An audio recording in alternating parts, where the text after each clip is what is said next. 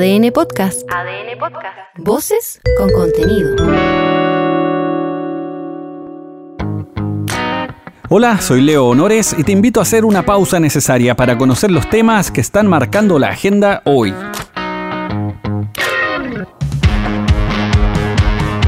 ¿Te imaginas enterarte que apenas nacido fuiste robado para ser adoptado en otro país? Suena tremendo. Y te sumo más. ¿Y décadas después te encuentras con tu familia biológica? Perfectamente podría ser un guion de una película o una serie de drama. Lo terrible del asunto es que es real. En la historia reciente en Sudamérica, durante los años 70 y 80, las dictaduras militares fueron parte del tráfico de recién nacidos eso fue un drama que con los años quedó al descubierto. Solo en el caso de Chile, al menos 20.000 niños fueron robados durante el régimen de Pinochet. Esto con concomitancias de diversos estamentos, porque no solo había que arrebatar a los pequeños de sus familias, sino que también sacarlos del país. Por donde lo escuches o intentes ver es una brutalidad sin nombre. Uno de los tantos horrores que se cometieron durante esos 17 años de oscuridad durante el fin de semana, cinco de estos hijos e hijas viajaron desde Estados Unidos para conocer a sus familias biológicas, a casi 40 años de su separación.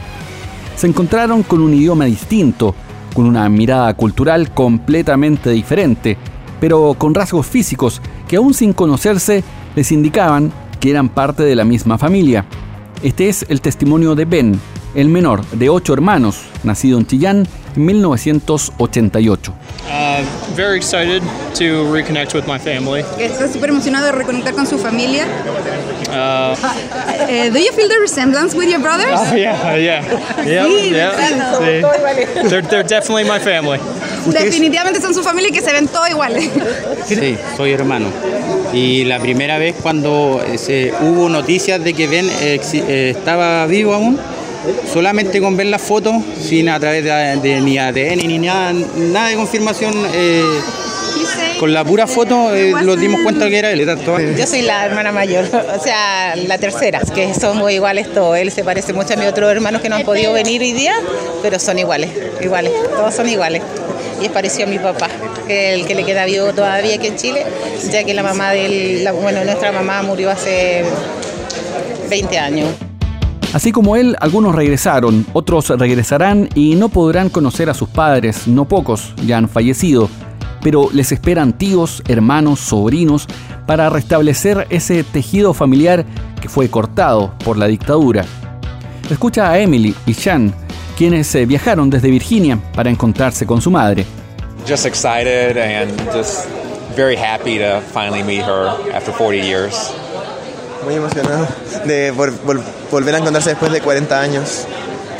I was super nervous, excited, but as soon as I turned and saw her through the windows, excitement just escalated.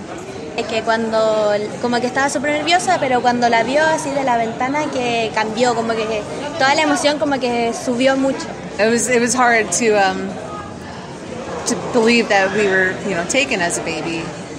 And Sé que es difícil como creer que, que se los llevaron de cuando eran niños.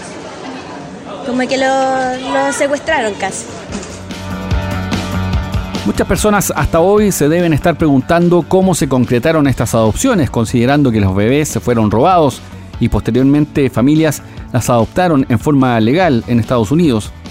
Hay que decir que la mayoría de las madres víctimas de esto eran solteras, de sectores vulnerables.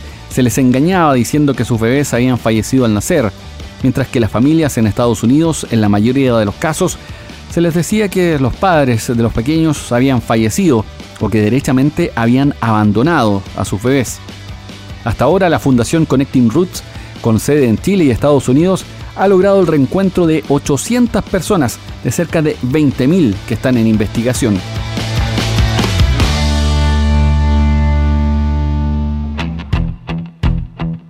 Si hablamos de situaciones que superan la realidad, la muerte del jefe de la tesorería de la Municipalidad de Las Condes el fin de semana, hay espacio para todo tipo de especulaciones. Es que Juan Andrés Peña, de 63 años, era investigado por el millonario escándalo de pagos irregulares de horas extra en el municipio. Y más aún, se encontró su cadáver un domingo, como si hubiese estado trabajando fuera de horario. Es una coincidencia a lo menos macabra. Su cuerpo fue encontrado de madrugada por los guardias de seguridad.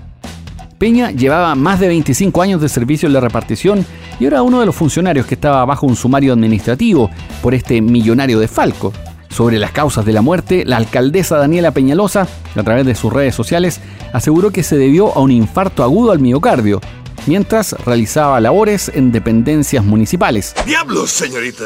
Peña, hay que decir, era un personaje clave dentro de la investigación en que se habrían pagado más de 7 mil millones de pesos en asignaciones de horas extra.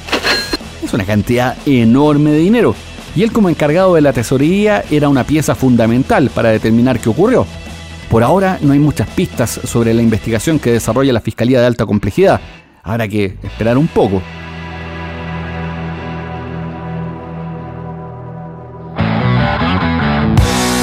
Si hablamos de casos que tienen que ver con corrupción o irregularidades, reflotó el dolor de cabeza más importante que ha tenido el gobierno.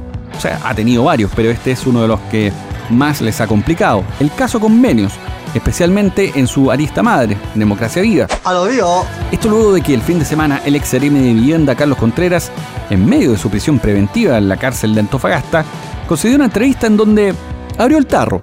Oye, el weón así Y no solo eso, sino que después prendió el ventilador a su máxima potencia.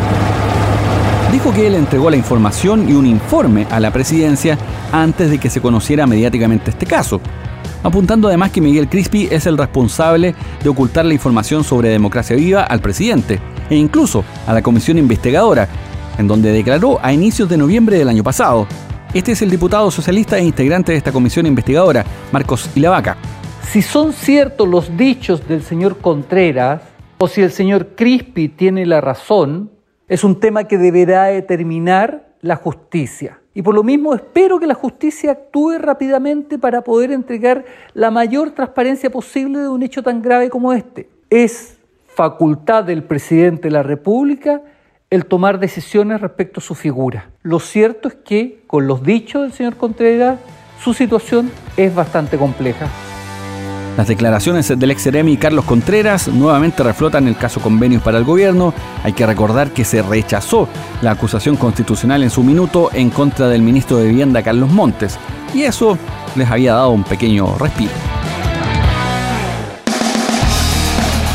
Uno que no tiene ningún tipo de respiro y parece que va a seguir complicado por las próximas semanas es el juez Daniel Urrutia.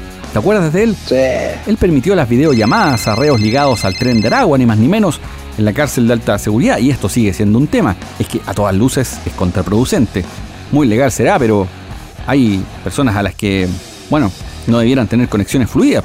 Más aún con la alta capacidad de organización que tienen. Nunca se han paqueado cuando han estado 15 días castigados en las mazmorras.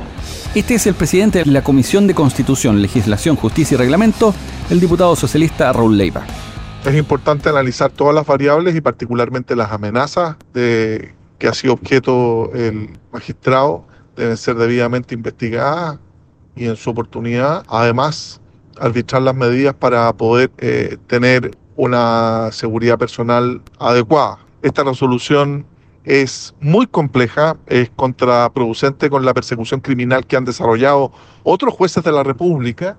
Se trata de los cabecillas de las principales bandas de crimen organizado que operan lamentablemente en nuestro país. Desde el otro lado también conversamos con el ex ministro del Interior y Seguridad Pública, Rodrigo Delgado, quien ratificó además que hay que preocuparse respecto de las amenazas que denunció el juez en enero pasado.